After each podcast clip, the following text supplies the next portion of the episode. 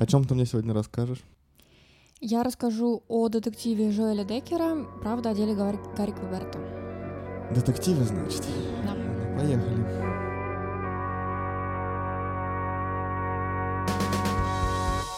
Всем привет. С вами Вика и Игорь. Это второй сезон подкаста «Книжный бар». А, Мы продолжаем собираться каждую неделю для того, чтобы обсудить какую-нибудь книгу. И сегодня Вика нам будет рассказывать про детективы. Один детектив. Ну, про один детектив. Но про писателя ты тоже чуть-чуть скажешь? Не знаю, может быть. Ну, давай.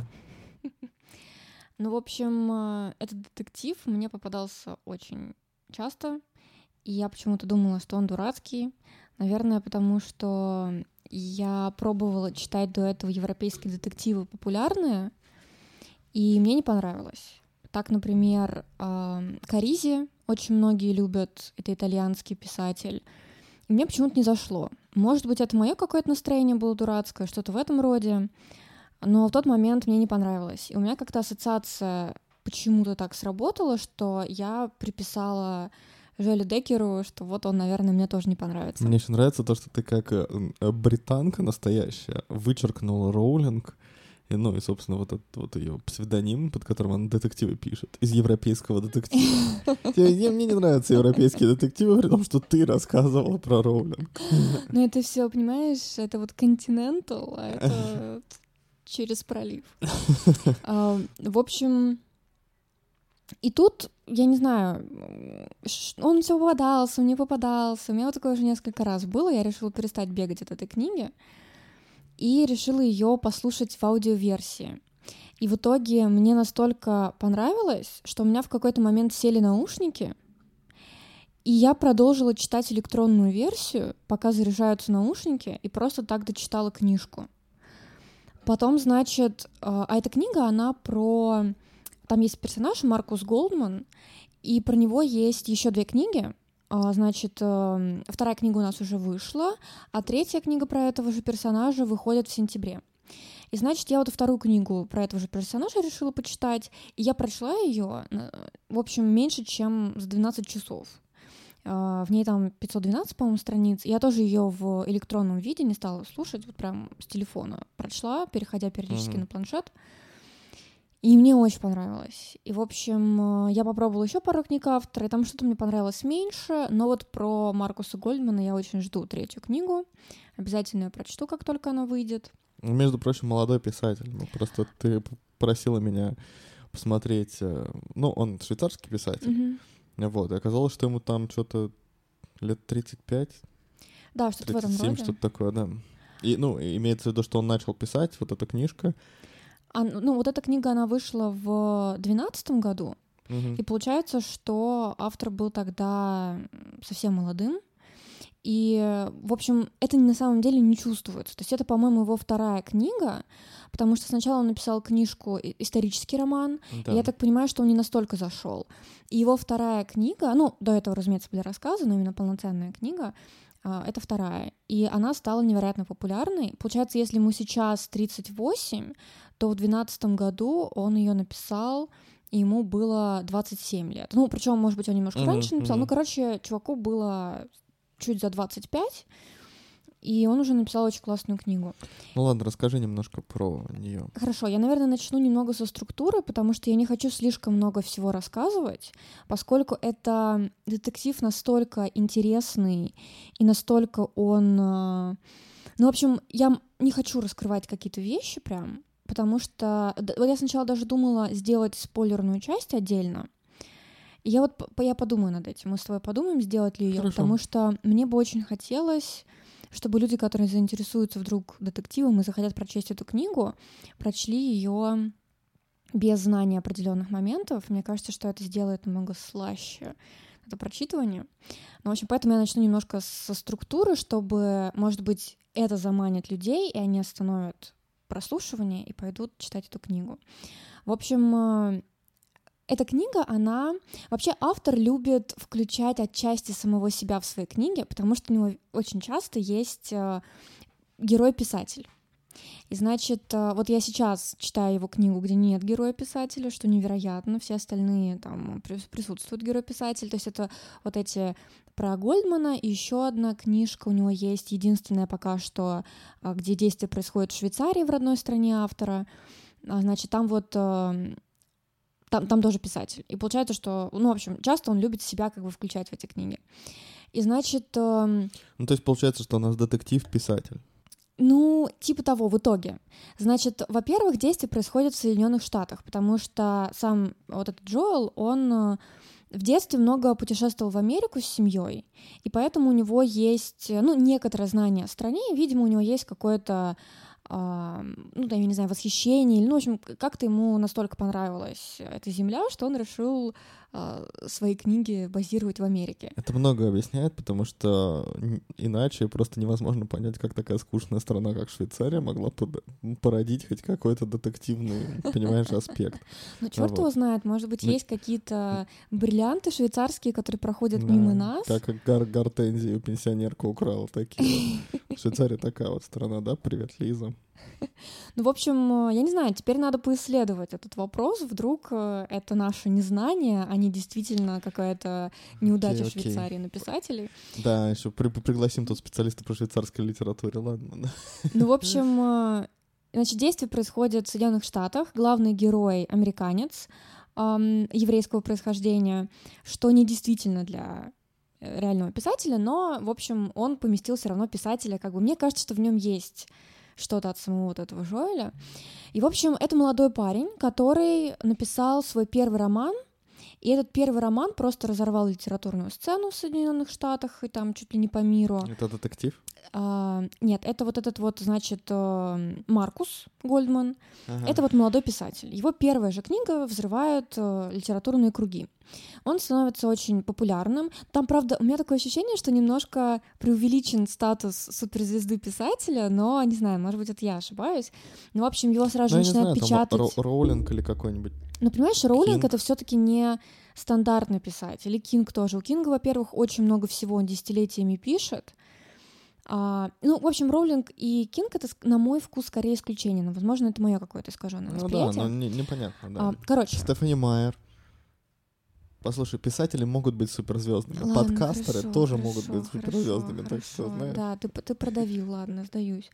В общем, его фото начинает появляться повсюду, а, права на экранизацию его книги продаются, он начинает крутиться в еще и кинематографических кругах, всякое такое, на тусовочках, вечериночках.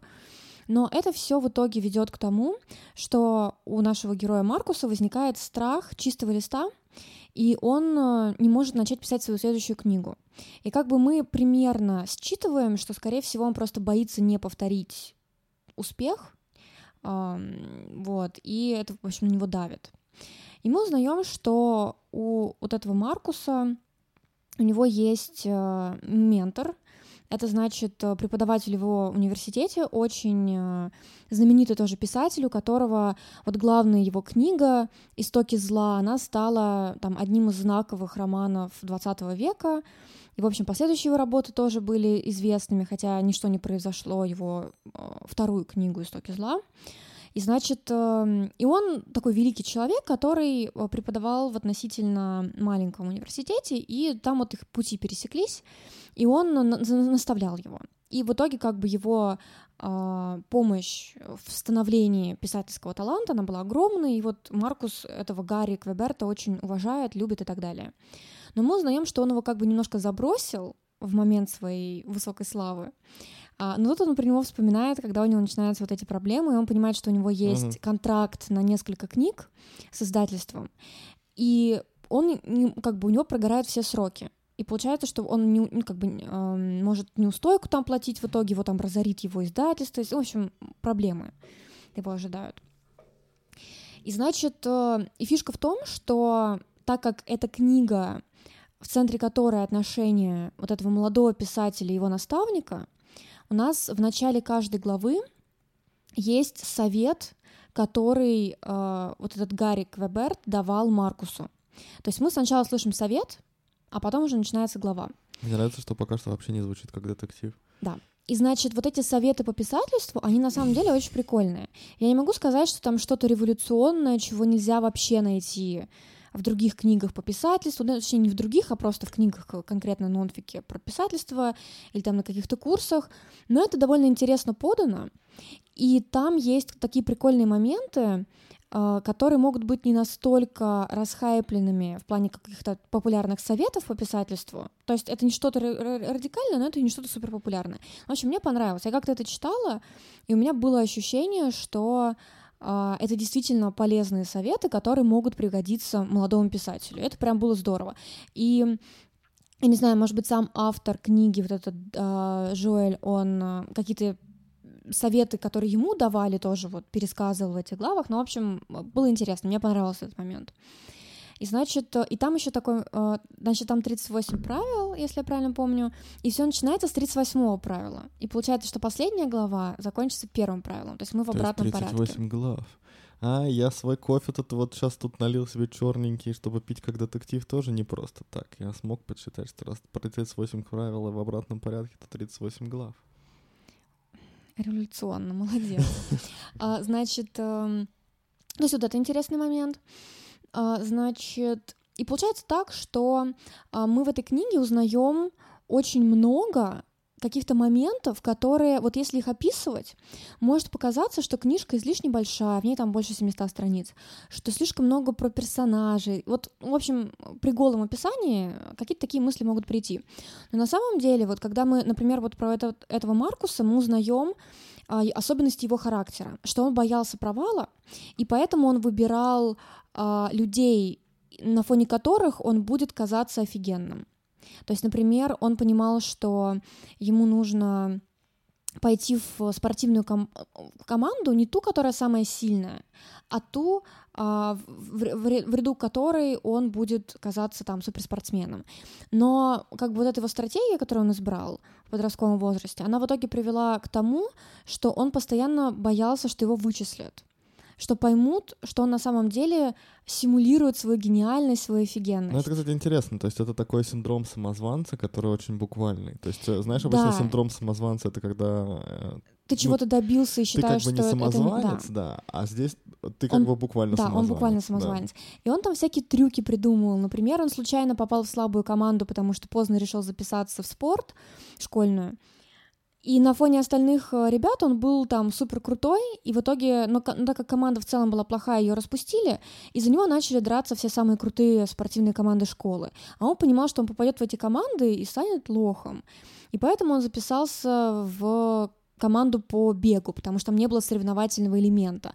А тут, значит, директор такой, типа, о, а давайте наша школа впервые поучаствует в соревнованиях. Он такой, блин, и он подстроил свое падение, сломал ногу, все такие, господи, звезда спорта закатилась. А, ну, в общем, всякие такие штуки он проделывал, и в итоге это загнало его в тупик, потому что он даже пошел в мелкий вуз, потому что он боялся, что в крутом вузе он э, потонет среди mm. студентов и не будет ничем выделяться. То есть он как бы попал вот в этот цикл, да. И в этом вузе, собственно, более мелком его находит его этот ментор, который... Квеберт, который... Да, который Гарри Квеберт. Который в названии, да? Да. Mm-hmm. Он его находит, и на самом деле он начинает его чмырить. Но он одновременно ему говорит, ты великий писатель. Тот такой, ну, Маркус, ой, вам понравились мои тексты? Он такой, не-не-не, тексты говнище, они ужасные. Он такой, ну как же вы можете так говорить, что я великий писатель? Он такой, ну я вижу, что в тебе он есть, но ты ленивый, ты пишешь свои тексты, ты потом их не правишь. Ты вот выблевал на страницу что-то и доволен, а это как бы нет, это надо все уничтожить и начать заново. Вот, э, чтобы вы понимали, уважаемые слушатели, вот Вика, тут непонятно, она книжку цитирует или пересказывает свои слова в отношении моих статей. И, в общем, эм, ну, и у них завязываются такие интересные отношения, в рамках которых вот этот Гарри Квеберт, э, взрослый профессор, он э, как бы учит Маркуса проигрывать, потому что проигрыш означает, что он сможет себя улучшить. И таким образом он на самом деле снимает вот это внутреннее ужасное напряжение с Маркуса, который до этого боялся провалиться, и как только он позволяет себе это сделать, он освобождается. Потому что вот все, вот это вот, то, что он настраивал в своей голове, и то, что давило его, оно просто начинает исчезать, и он раскрывается и становится способен к росту. И получается, что вот эти отношения, которые книжка описывает, они очень красивые, и они на самом деле могут быть полезны, потому что понятно, что тебе не обязательно столкнуться с чем-то абсолютно идентичным в своей жизни, ты можешь какие-то элементы своего поведения, поведения, я не знаю, кого-то из своих знакомых увидеть, и как бы понять что-то для себя. То есть в этом плане это такое исследование персонажей на фоне детектива, который его обогащает, потому что тебе становится глубоко не плевать на акторов вот этого детектива, да, то есть это не просто вот книжка, где ты, вот знаете, есть такие книги, они очень классные, интересные, ты вот прям поглощаешь их, но они выходят из тебя как пища, ты ее проглотил, она переварилась внутри тебя и вышла. И как бы ты вроде хорошо провел время, ну, без проблем, но в тебе это не оставило какой-то след. А вот эта книга, я, честно говоря, не знаю, буду ли я ее перечитывать, это надо еще обдумать поплотнее вот со временем, но она определенно оставила во мне след, потому что я о ней думала и продолжаю думать о каких-то ее элементах, и мне кажется, что это очень интересно и важно, когда автор смог сделать одновременно очень крутой детектив, но еще и заложить туда какие-то элементы, которые сделали эту книгу больше, чем детективом. Ну хорошо, но вот у меня, во-первых, вопрос э, такой: а где здесь детективная часть? Потому что ты уже много рассказала про персонажей, про mm-hmm. то, как они развиваются. Это, конечно, интересно, но детектив я думаю, где? Да, да, где детектив-то? В общем, хорошо, вот он, то есть по сюжету у нас так. А, значит, сначала, очевидно, описывалось немножко его современная жизнь, да, то, что он звезда писательства, что да. он кутит в клубах, потом как бы начинаются небольшие флешбеки, где начинается описывать то, как он познакомился со своим ментором, вот этим писателем э, э, Квебертом. Да, Гарри Квебертом. Гарри Квебертом, соответственно, вот эти все штуки про колледж, да, про его там сначала про команду бегунов, про школу, потом про, про колледж. Ну нет, нет, нет, подожди. Значит, э, многие из элементов они Разбросаны. раскрываются постепенно. Угу. То есть я просто рассказала об этом, потому что это не портит детектив, но при этом дает представление о том, что это больше, чем детектив. Чтобы, ну, как бы изначально стало понятно, что теоретически, если тебе не нравятся детективы, это не значит, что эта книга конкретно тебе не понравится, Понятно. потому что mm-hmm. она как бы глубже. Но эти элементы, они очень разбросаны, и многие из вещей мы узнаем супер постепенно. Но какие-то у быстрее, какие-то медленнее. Вот этот Маркус, да, который вспоминает как да. бы о своем опыте взаимодействия с вот этим да. учителем. И у нас mm-hmm. много флешбеков бэков э, самых разных. И нам всегда объявляется, какой год, всякое такое. Но вот, в общем, современная линейка, она перемежается постоянно с прошедшими событиями. И, в общем, когда Маркусу понадобилась помощь, поскольку он обнаружил, что он в кризисе, он снова обращается к Гарри Квеберту, и тот зовет его к себе в дом. А дом у него на берегу моря, в таком очень небольшом э, городке, и он живет немножко на отшибе, э, то есть не в самом городе, а как бы немножко за городом. И у него там шикарный дом очень классный, и он приглашает его, давай, тебе нужно как бы перезарядиться, просто приезжай и отдохни. А он так часто делал в институтские годы, приезжал к этому Гарри, они вместе а, занимались бегом, самодисциплиной, а, писали, всякое такое. То есть это был такой как бы писательский буткемп для одного человека. И значит, и он возвращается туда. И, в общем, все, он чувствует вот эту ностальгию по прошлому, все как старые времена, всякое такое. И, значит, эм, и тут э, вот этот э, Маркус, он очень в какой-то момент ловит себя на том, что он завидует тому, что Гарри написал вот эту свою самую великую книгу «Истоки зла», которая просто какая-то гениальная, и он думает, как же он ее написал-то? Вот как написать такую гениальную книгу? И он что-то ему в бошку ударило, и он решил у него в кабинете покопаться и поискать какие-то черновики этой книги, чтобы немножко увидеть процесс, как бы внутреннюю кухню. Это нехорошо. Это нехорошо, но у него как бы вот это я, ну, в общем, переклинило мужика, понимаю, бывает. Да. И он начинает копаться и находит коробку, а в коробке фотографии Гарри с юной девочкой ну, юный, типа такой девушка-подросток, ну, вот так. Это современные фотографии. Старые, где а, Гарри молодой. Mm-hmm. То есть Гарри молодой, ему в районе 30. А, девочки явно меньше. Молод, как я. В общем. И вот за просматриванием вот этих фотографий его и застает а, Гарри, который вернулся с работы пораньше, а он преподает в университете все еще. И он очень разозлился, они в какой-то момент ругаются, а потом когда Гарри немножко отходит, Маркус пытается завести с ним разговор, мол, что за девушка, бла-бла-бла. А он еще среди фотографий находит э, газетную вырезку, в которой говорится, что эта девушка умерла э, там в 70 каком-то году, точнее не умерла, она пропала без вести. Угу. Она пропала без вести, девушку зовут Нола, и ей 15 лет. И у Маркус такой типа, опа, в смысле? Получается, что а, Гарри на тот момент было 34 вроде, и она как бы, получается, больше, чем в два раза младше. Такие лолитовские вайбы Да. начались. И я как бы еще подумала, интересно, она поэтому Нола, потому что, помнишь, у Лолиты домашнее имя было Лола, Да. а здесь Нол. Ну, как Ну, бы, я, типа, кстати, похоже. думаю, что это очень вероятная отсылка. Ну, то есть, Да, типа, и в этот момент я подумала, что будет что-то похожее на Лолиту. Ну, из-за имени, да, и вообще. Я такая думаю, блин, в смысле, А сейчас... как еще раз книжка называется? Правда о деле Гарри Квеберта. М, И, в общем, Но мы еще до дела не дошли. Да. Ну, как бы, точнее, Значит, э, ну, Маркус начинает э, устраивать конфронтацию, типа, что такое, что такое. Ну, и Гарри ему рассказывает, что он просто любил эту девочку, э, что у них там была большая любовь, и он ее потерял, и он очень страдает. А вот этот Гарри, он одинокий. У него никогда не было жены, никаких известных миру подружек, детей, разумеется, раз не было подружек и жены. И он очень одинокий человек на самом деле. И получается, что когда-то у него была вот эта любовь которую он потерял. А вот это еще истоки зла — это книжка о несчастной любви, невозможной. Ну и Маркус такой типа «О, клик-клик-клик, понятно, это про вот это что ли. Ну и значит, эм, они, у них немножко портятся отношения. А, Маркус уезжает обратно пытаться снова писать. И у него ничего не получается. И тут он узнает, что прогремела страшная новость по всей стране.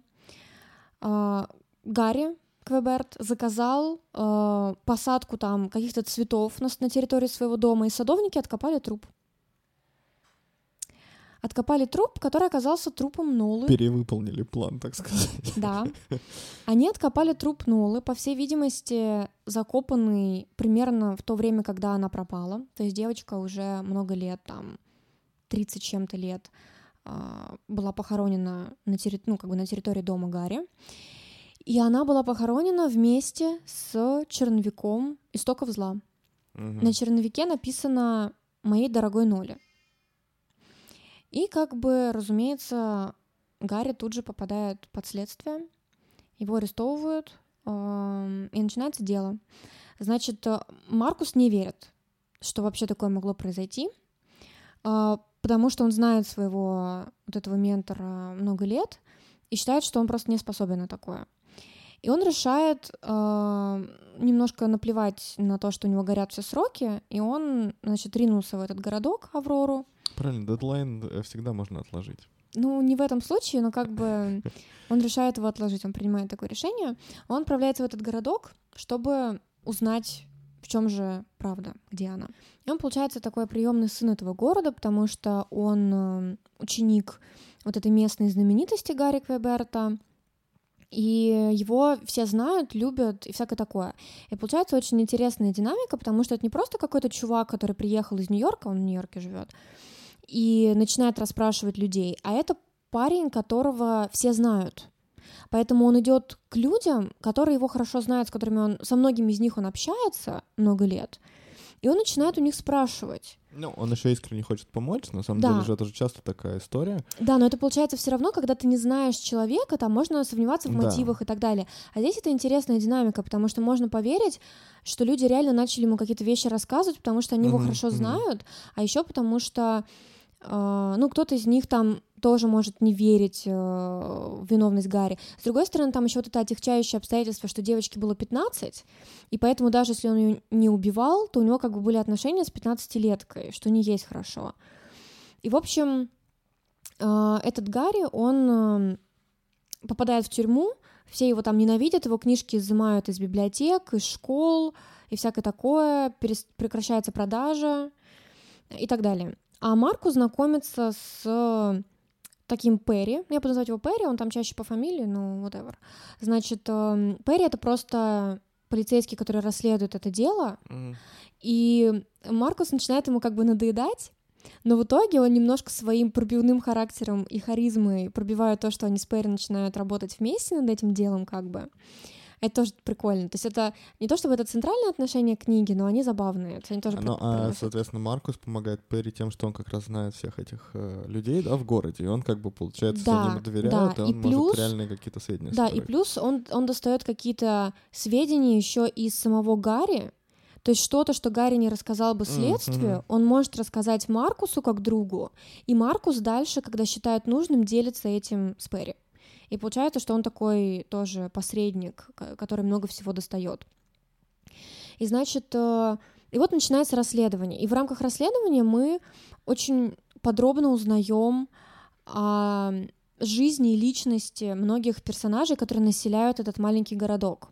И получается, что тоже это такой элемент, благодаря которому мы как бы у нас внутри строится такая ментальная карта этого города, такие карточки на персонажей довольно заполненные, и получается, что мы начинаем э, любить этих персонажей, или даже если не любить, то просто они нам становятся хорошо знакомыми. А нам история подается флешбэками или, эм, как это сказать, так, ну, и так. раска- рассказами, И так, и да? так. М, мгм. Г- Потому что получается, что вот как. Во-первых, эм, Маркус ходит с диктофоном и всех опрашивает. И, и самого Гарри, и всяких там жителей этого городка. И получается, что у нас большая часть сведений это интервью с э, людьми. Ну, то есть это прямая речь. Но с другой стороны, Ага. у нас есть конкретные флешбеки. И получается так, что флешбеки нам не врут, Мгм. а разговоры могут либо врать нам, Подожди, а флешбеки откуда берутся? ниоткуда просто. А, то есть это не узнает... Это, пере- э, ты- ты перем- это перемежающаяся информация, ты узнаешь, тебе говорят, такое-то место, такой-то год, такой-то день. Не, ну то есть получается, что флешбеки узнает читатель, а как бы Маркус Да. и детектив, они про них не знают. Они про них не знают, они А. могут их восстанавливать в ходе расследования. А, понятно. То есть в итоге они могут доходить до того, что мы знаем, а, просто расследованием. Но какие-то вещи мы можем таким образом либо узнавать чуть раньше, либо мы видим как бы э, что-то, о чем они узнали, мы можем увидеть, как это вот прям произошло. И получается, что это просто Это, интересно. необычная структура. Да, и это может выглядеть немножко запутанно, как такая солянка, но в книге это работает. То есть не вызывает вопросов, Мгм, у меня лично не вызывало вопросов структура, мне было нормально. Ладно, я хочу спросить э, классический вопрос для детектива. А, можешь ли ты сам открыть то, что произошло? Потому что, помнишь, мы уже, у нас был выпуск про детективы, и я там, как это сказать помягче, говнил на Мгм. детектив такой французский, э, который называется «Самолет без нее», что на самом Мгм. деле там, ну, типа, нет никаких шансов, что ты узнаешь правду.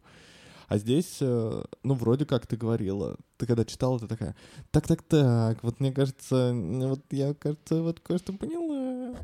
Там есть элементы, через которые ты можешь строить предположения, и ты можешь, в принципе, то есть ты не, ты, мне кажется, ты вряд ли узнаешь на сто процентов, что было сам, но ты можешь довольно точно определить вектор. Мгм. То есть как бы таким образом тебе и интересно читать саму развязку, но ты чувствуешь, что тебя не обманывали.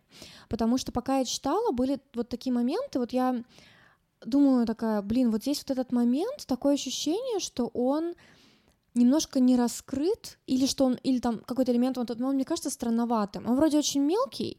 Я думала первоначально, а, что автор немножко забыл, например, вот про этот момент.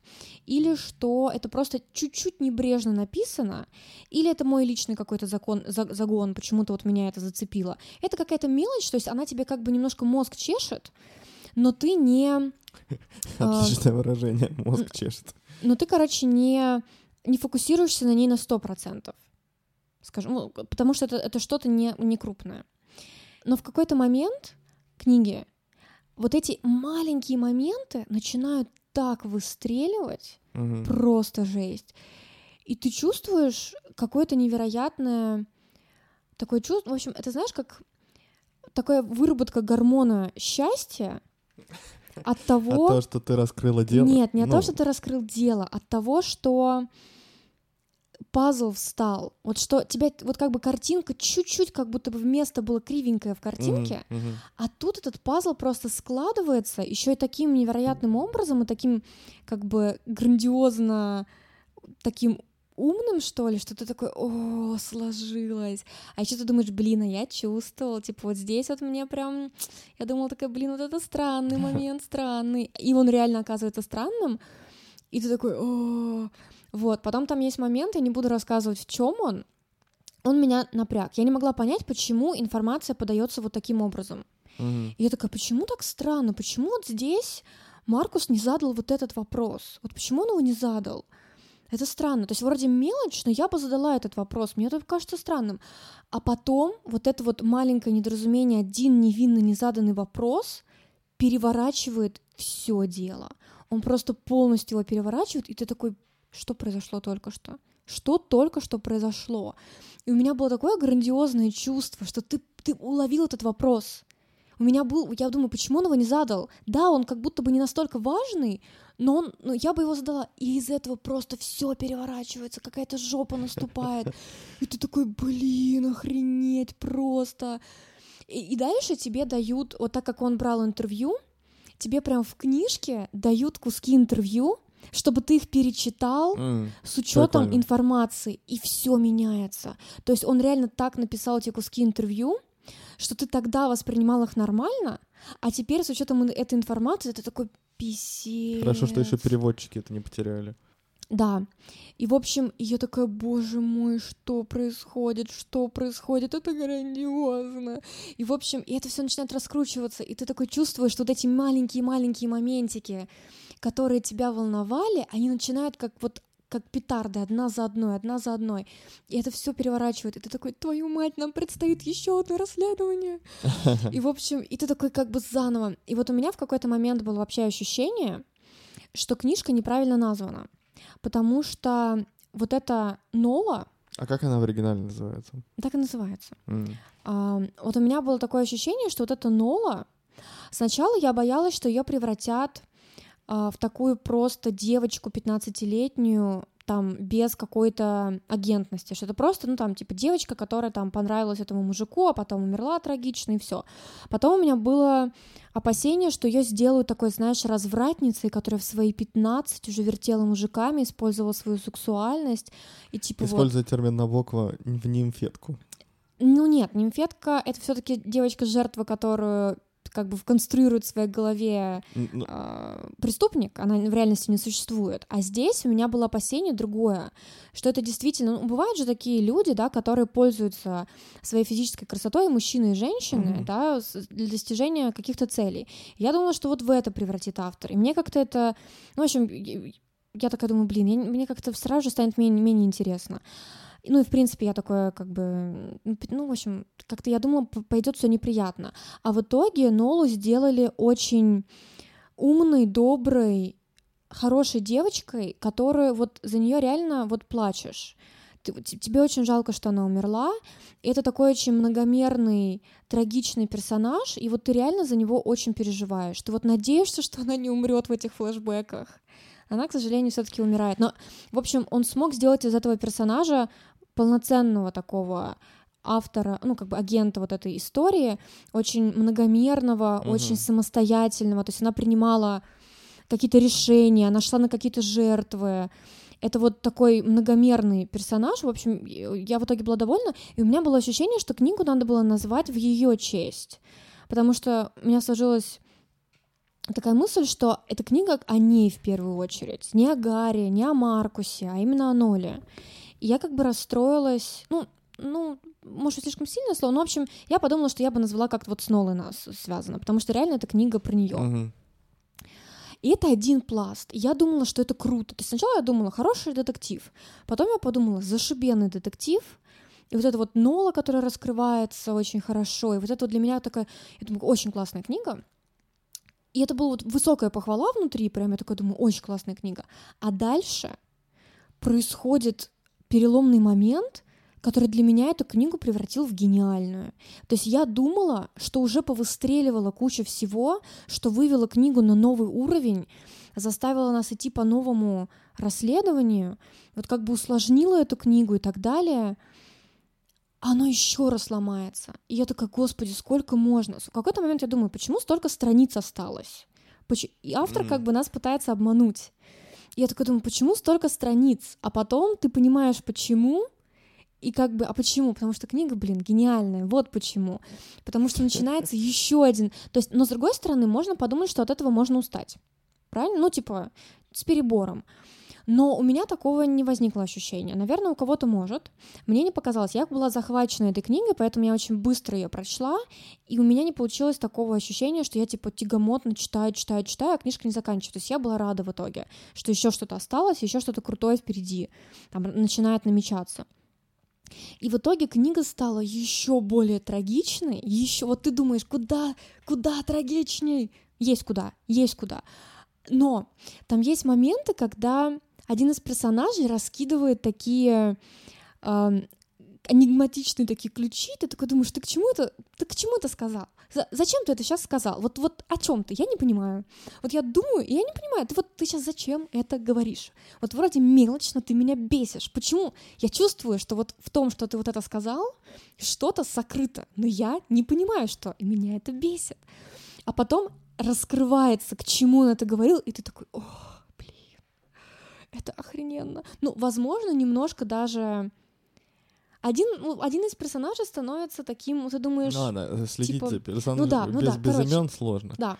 Я не, я не хочу говорить просто который, я не хочу. Я понимаю, вот вы, вы ну поймете. вот... Но, короче, это было шикарно. Я под большим впечатлением, я много об этом думала, и я не могу поверить, что настолько молодой человек вторую свою полноценную книжку написал такой охрененный. Может, тебе надо написать детектив про то, как ты расследуешь такой... Знаешь, там э, главной героиней будет писательница, которая прочитала книгу другого писателя молодого, и такая, я не верю, что он написал ее молодой, и такое, такую крутую книжку. И она начинает раскручивать это дело, и вдруг там что-нибудь оказывается. Ну, может быть. Но нет. Короче, книжка очень классная. Я ее очень советую. Я хочу спросить про... э, Ты хочешь немножко поговорить про как бы другую книжку про вот этого Маркуса? Ну, можно совсем коротко, если вам понравится вот эта первая книга, и вы захотите прочитать вторую книгу про этого же персонажа, тут нужно быть готовыми к тому, что она совершенно другая. Совершенно. Я так понимаю, что третья книга будет похожа на первую. Я как раз поэтому и спросил, потому что то, что ты описывала в начале, дает понять, что очень много завязано на персонажах и как бы на раскрытии персонажей, mm-hmm. там их бэкграунда, их там, может быть, ранней жизни, характеров и прочее, прочее. И получается, что там для Маркуса конкретно это дело, оно очень эм, личное, да, потому mm-hmm. что тут его ментор замешан, в общем, всякое такое. А как бы и ясно, что писатели детективов, они на самом деле очень склонны писать серии, они очень любят своих героев превращать mm-hmm. в людей, которые, в общем, расследуют Я так дело понимаю, за делом. что на данный момент автор считает, что будет три книги про Маркуса и все. Mm. Причем они, я так понимаю, асинхронного хода, то есть жи- это как бы не книги, которые следуют последовательно жизнь персонажа, они как бы перепутаны. Потому что, например, вторая книга — она повествует о событиях, которые произошли в жизни Маркуса до начала вот этого расследования. Mm. И мы узнаем, ну, как бы, то есть получается, что это события, которые произошли до, а развязка этих событий произошла после дела Гарри Квеберта. Ну, то, то есть, есть основная книга до Гарри, но как бы итоги всего того, что произошло после Гарри. Он э, забавно, да, любит, э, ну, автор такие флешбэчные детективы. Да, да. Здесь тоже будет э, смесь двух линеек, э, именно хронологических.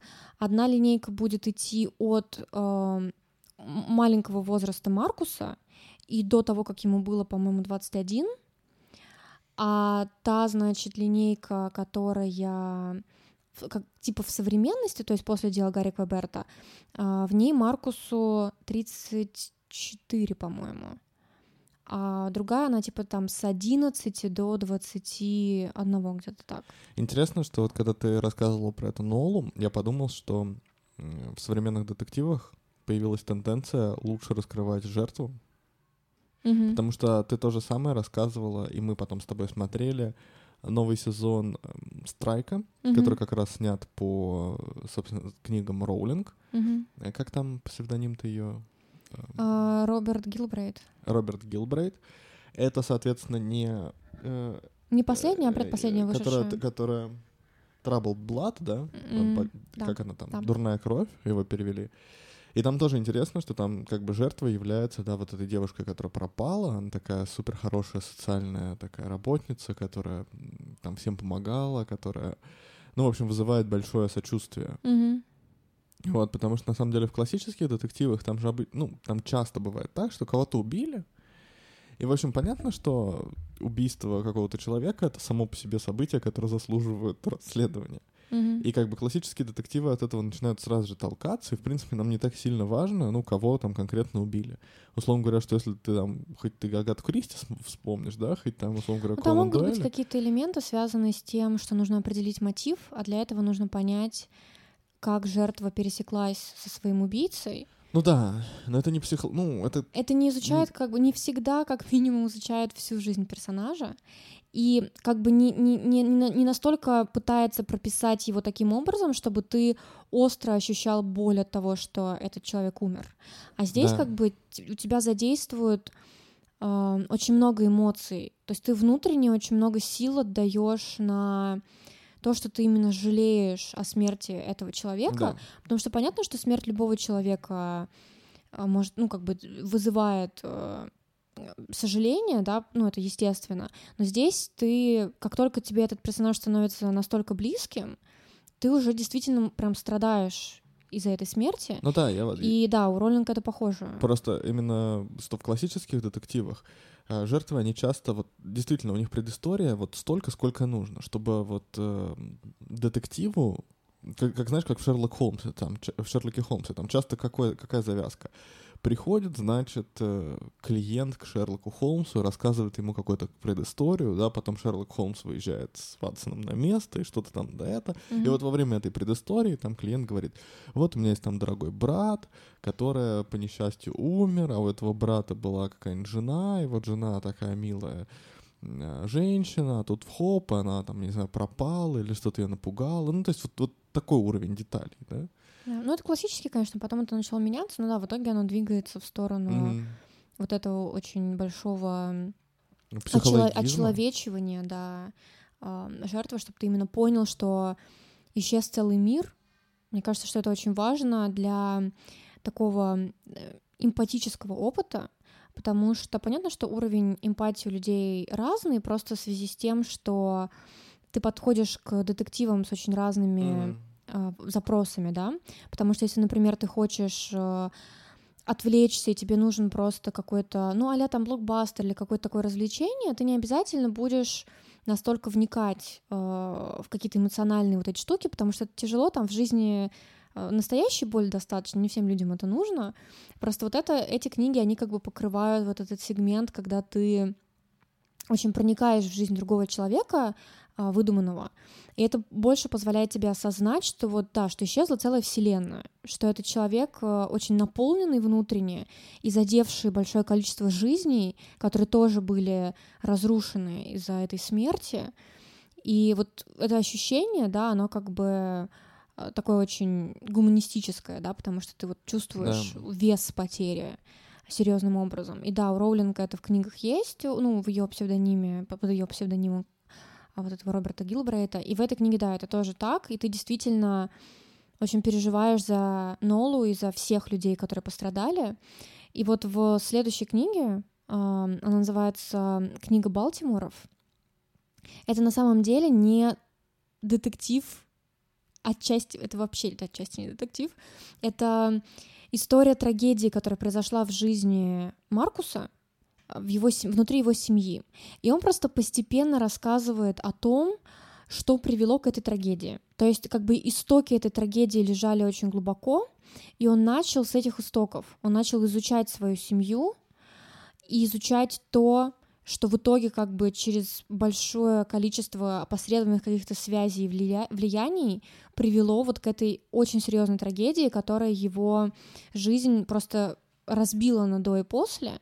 А линейка настоящего времени, она рассказывает о том, как Маркус пытается исцелиться от этой раны и Мгм. пытается хотя бы как-то научиться идти вперед. Потому что он не то чтобы он совсем не функционирующий человек, но некоторые аспекты его личности, его ам, соприкосновения с миром очень пострадали. То есть он как бы функционирует в одних вещах очень хорошо, а в других довольно плохо.